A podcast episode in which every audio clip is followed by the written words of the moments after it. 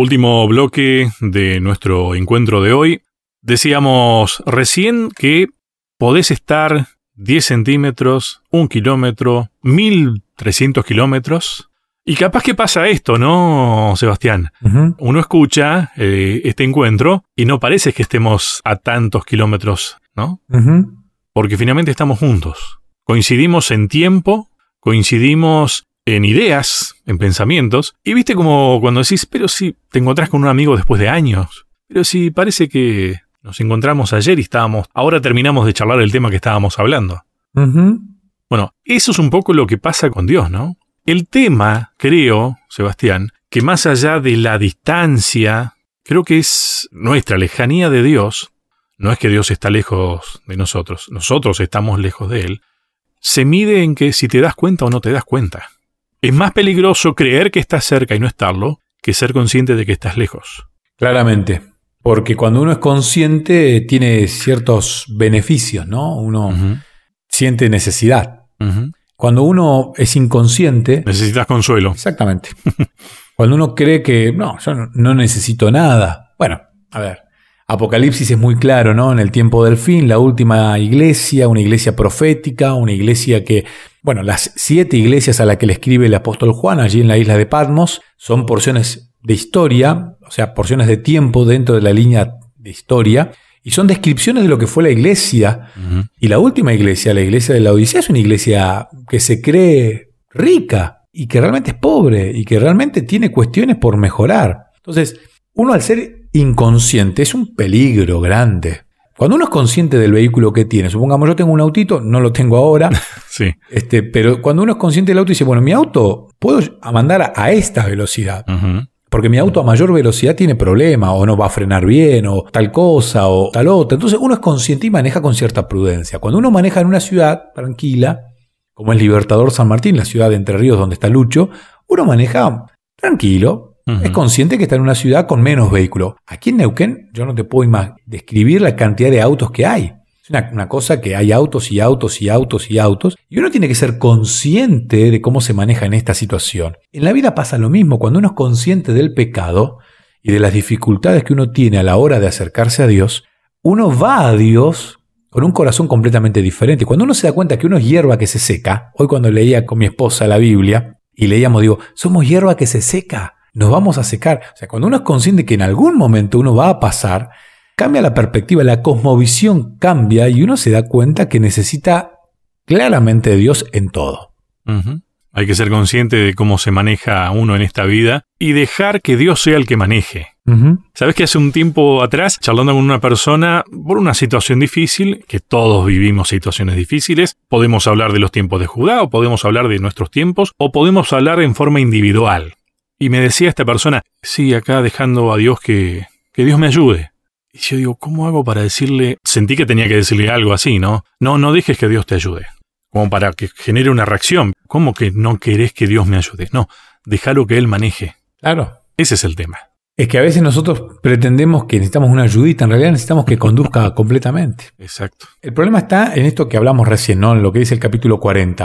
A mí me gusta el versículo 17 cuando dice, todas las naciones no son nada en su presencia, no tienen para él valor alguno. A veces nosotros creemos que tener cierta nacionalidad, ah, no, mm. naciste en Noruega, qué bendición, naciste en Holanda, naciste en... Sí, sos europeo. Sos europeo. Ah, no, vos tenés pasaporte norteamericano, ustedes sí que están bien. Y a veces creemos que la nacionalidad o algún poder político nos va a dar alguna solución acá. Dios dice claramente, todas las naciones no son nada en su presencia, no tienen para él valor alguno. A mí me causa mucha gracia, gracia y un poquito de enojo, cuando dentro de la iglesia cristiana, y si yo digo cristiana, ¿eh? no, encierro ninguna denominación, hay personas que toman postura sobre un bando o sobre otro bando político. Ah. Entonces dice, no, porque fulanita eh, fue lo mejor que nos pasó. Y el otro dice, no, porque menganito fue. Y se ponen a discutir sobre cuestiones políticas. Cuando uno dice, no, no lo puedo creer. O sea, tal vez haya algún político que haya sido un, buen cristiano. Seguramente, tal vez alguno haya. Pero me cuesta depender de un político o depositarle mi confianza a una persona que en realidad tiene un valor que la Biblia dice que es nada comparado a Dios. Bueno, ahí en ese punto vos fíjate que volvemos a algo que dijimos. Lo bueno viene de Dios. Si aquel político o aquel o aquella hizo algo bueno, debería venir de la mano de Dios. ¿Qué pasa? Yo, ¿cómo sé si eso bueno viene de Dios o no viene de Dios? Solamente si coincide con lo que Dios dice. Ese es el parámetro que tenemos que tener, su palabra. Porque decir que alguien hizo algo bueno porque a mí me parece, ahí abiertamente no estoy actuando conforme a, lo que Dios dice. O sea, me estoy poniendo yo por encima de Dios. Me estoy transformando yo en un ídolo. ¿Qué diferencia tendría yo con un pedazo de piedra o de madera revestido en oro, en lo que sea, como se estaba viviendo en los tiempos de Judá? Es lo mismo. El versículo 18, sumándole a esto que está diciendo Lucho, dice, ¿con quién compararán a Dios? ¿Con quién lo comparás a Dios? ¿Con qué imagen lo representarán? Al ídolo un escultor lo funde y un joyero lo enchapa en oro y le labra cadenas de plata. El que es muy pobre para ofrendar escoge madera que no se pudre y busca un hábil artesano para erigir un ídolo que no se caiga.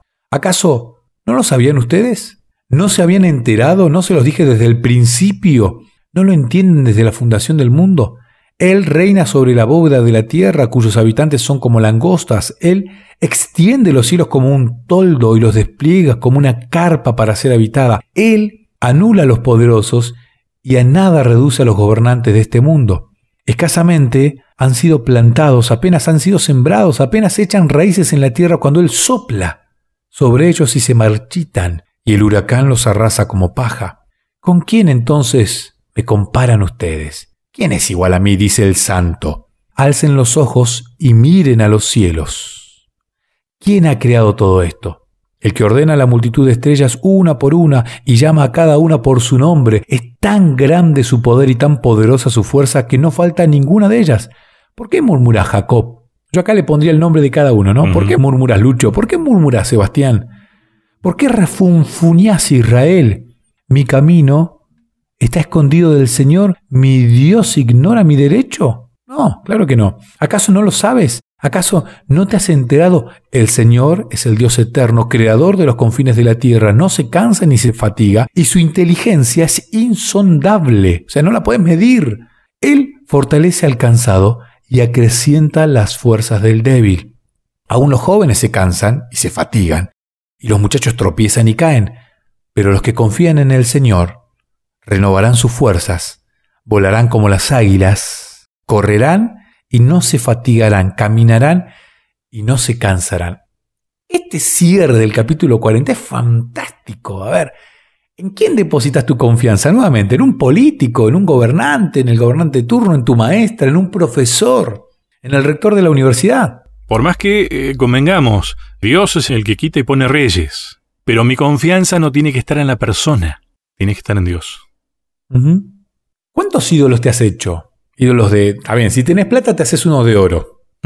Enchapado en oro, dice. De oro macizo, ni, ni, el más platudo. Eh, un, Nabucodonosor. Sí. Pero si no tenés plata, te haces uno de madera. O sea, acá lo que dice Dios claramente, el profeta Isaías, inspirado por Dios, es. No depende de lo que es el ídolo, no depende que sos más pecador si tenés un ídolo de, de oro o si tenés un ídolo de plata. No depende si tu idolatría va por el auto que tenés o por el autito que puede ser muy humilde, pero también es un ídolo si vos lo pones en el lugar de Dios. A ver, un kilo de oro y un kilo de madera, en ese caso, no vale nada. No vale nada. O vale lo mismo. O sea, te aleja de Dios. Exactamente. Entonces la pregunta es, ¿qué ídolo te estás haciendo? La universidad puede ser un ídolo, la familia puede ser un ídolo, el novio, la novia puede ser un ídolo. Yo. Todo lo que ocupe el lugar de Dios es un ídolo. El ídolo no es solo de plata, no es solo de oro, no es solo de madera, hasta un pasatiempo puede ser un ídolo. Hasta la iglesia puede ser un ídolo. Cosas buenas pueden ser, transformarse en ídolos. Exactamente. Uno puede, algo bueno que hace en la iglesia, transformarlo en un ídolo. No, pastor, yo soy el que abre la iglesia y uno bla, bla, bla, pero no tengo relación con Dios. No paso tiempo con Dios. Voy, abro la iglesia, la limpio y esa tarea pasa a ser un ídolo en mi vida, pero no estoy yo teniendo a Dios en mi vida. Vos dijiste algo recién podemos transformarlas en un ídolo. O sea, nosotros creemos que podemos elevarlas a nivel Dios. Y vos fíjate que nosotros no podemos elevarlo a Dios a nivel Dios. Dios es Dios. Por algo es yo soy. No depende de mí. Finalmente, si yo elevo cualquier cosa hasta algo bueno, creo llevarlo a nivel Dios, en realidad me estoy llevando yo a nivel Dios. Porque yo decido. Uso mal la libertad que Dios me dio. Por lo tanto, como dijo Juan el Bautista, arrepentíos. Porque el Señor viene. A ver, él lo decía y lo veía ahí a Dios. Nosotros lo estamos viendo. Las situaciones que están pasando hoy nos demuestran claramente que Cristo viene. Claramente esto va a ir empeorando. O sea, el pueblo de Israel tuvo, porque Isaías les anticipó, van a venir, vamos a ser presos de esto, después vamos a ser presos de los otros, pero después va a venir uno que nos va a salvar y nos va a traer el consuelo. Las buenas noticias son para más adelante. O sea, las buenas noticias son para dentro de un tiempito y nosotros sabemos que ese tiempito está muy próximo. Déjame cerrar con un párrafo, un comentario de la, de la escritora norteamericana Elena de White. Dice, muchos que llevan el nombre de cristianos sirven a otros dioses además del Señor. Nuestro Creador demanda nuestra dedicación suprema, nuestra primera lealtad. Cualquier cosa que tienda a disminuir nuestro amor por Dios o que interfiera con el servicio que le debemos, se convierte en un ídolo. Hay una frase que es primero Dios. Y nunca es más necesaria, en realidad primero Dios es una frase que ha sido necesaria desde Adán hasta el último ser humano que nazca en este mundo hasta que Cristo venga. No cambia y no pierde vigencia. Primero Dios. Y de eso se trata. Generemos el hábito de poner a Dios en todo, en primer lugar, en todo, en los negocios, en nuestra vida, en nuestros hábitos, en el tiempo.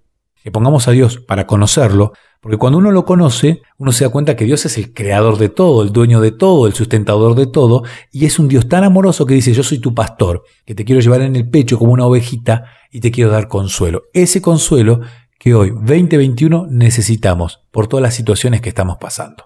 Sebastián, ¿Cómo poner a Dios en primer lugar? Haciendo las cosas de Dios. Entonces no tenés tiempo para estar haciendo otras cosas. Exactamente. Ocupa tu tiempo con las cosas de Dios. La lectura de la Biblia, la oración, principalmente. Cuando uno lee la Biblia, se ve impactado y automáticamente los negocios que hacemos están rodeados del amor de Dios. Hacé de, de Dios tu primera tarea. Del estudio de la Biblia tu primera tarea. Ponelo a Dios primero en tu vida y vas a ver que el consuelo, aunque tengas coronavirus, aunque te aparezca un cáncer, aunque te roben el auto, aunque muera un ser querido, aunque pierdas el trabajo, sabes que Dios es el que está detrás de todo y que pronto este mundo de pecado se termina y viene la esperanza. Eso es el Evangelio, hablar de esto, que Cristo viene y viene pronto. Sebastián, muchísimas gracias. No, de nada, Lucho. Y un fuerte abrazo para vos y para todos. Gracias, igualmente. Un abrazo, hasta la semana que viene. Hasta un próximo encuentro. ¿Querés que hablemos un poco más de estos temas? Me encontrás en las redes sociales, en Facebook como Sebastián Martínez, en Instagram como Pastor Sebastián Martínez. Te espero.